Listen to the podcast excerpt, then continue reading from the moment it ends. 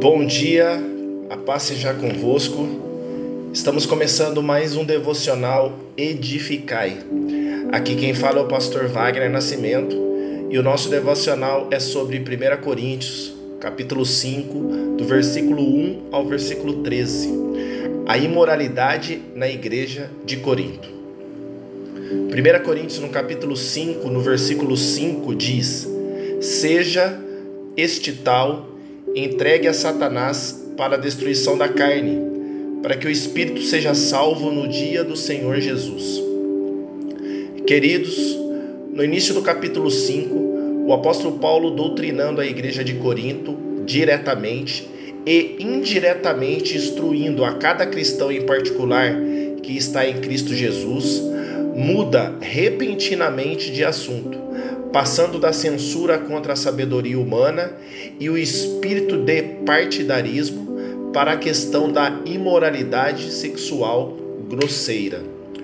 No capítulo 5, o apóstolo Paulo faz menção de que há no seio da igreja práticas que procedem do paganismo, de costumes sexuais ilícitos totalmente contrários à vontade de Deus e Pai de nosso Senhor Jesus Cristo.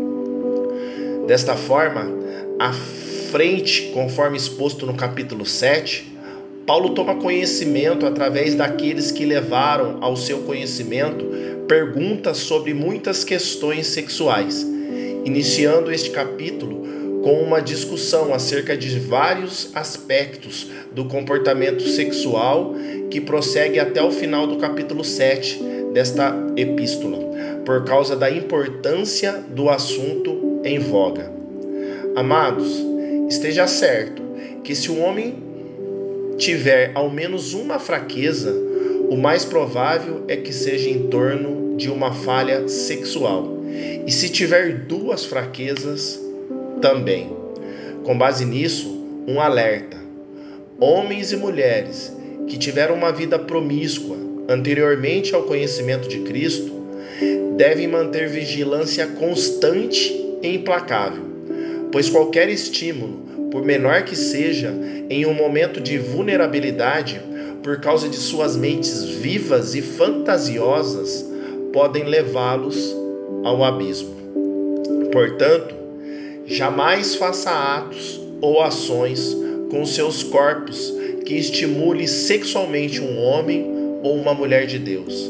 Vocês não conhecem a mente deles a luta é constante e sem trégua, mas faça tudo para edificação e para a glória de Deus. Definitivamente, o sexo é uma razão gigantesca, a respeito da qual a razão consegue aplicar bem pouca pressão e sobre a qual a mente tem pouco poder. Para alguns, é verdadeiramente um monstro dentro de si na qual não há que duvidar que o impulso sexual, ao menos que seja controlado pelo Espírito Santo, é uma força insana.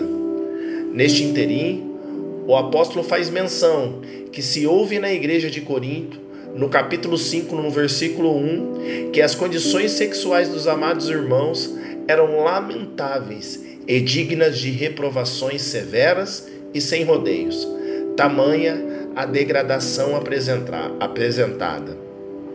A palavra usada pelo apóstolo é imoralidade, que pode ser traduzida como fornicação, que é o contato sexual ilícito entre solteiros. Todavia, o termo mais abrangente é porneia, que significa prostituição, falta de castidade, remetendo à prática sexual ilícita, inclusive entre os casados, como no caso da igreja em Corinto.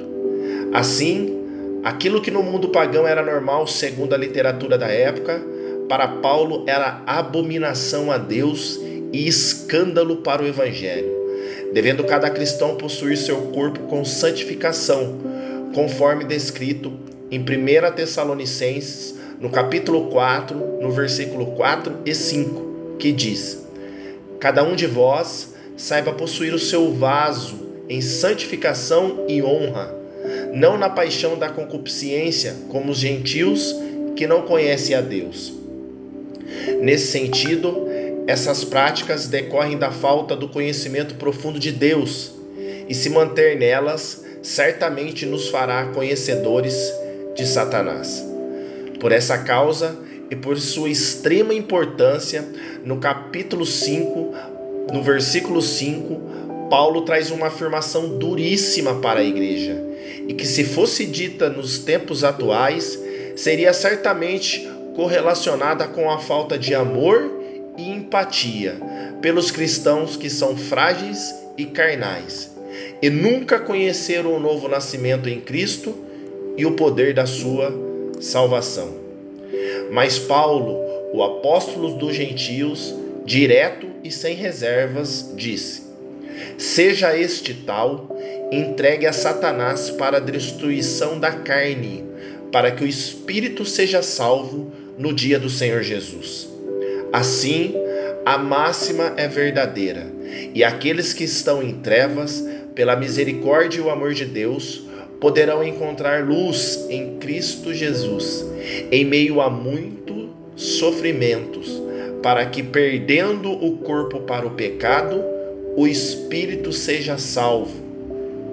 Por fim, eleitos, quanto há tempo, lave suas vestes no sangue do Cordeiro Santifique-se e se afaste das imoralidades, impurezas e pecados que nos rodeia tenazmente, tentando nos tragar. Não precisamos ser lançados ao vitupério para sermos salvos. Cristo já nos concedeu todas as sortes de bênção nas regiões celestiais.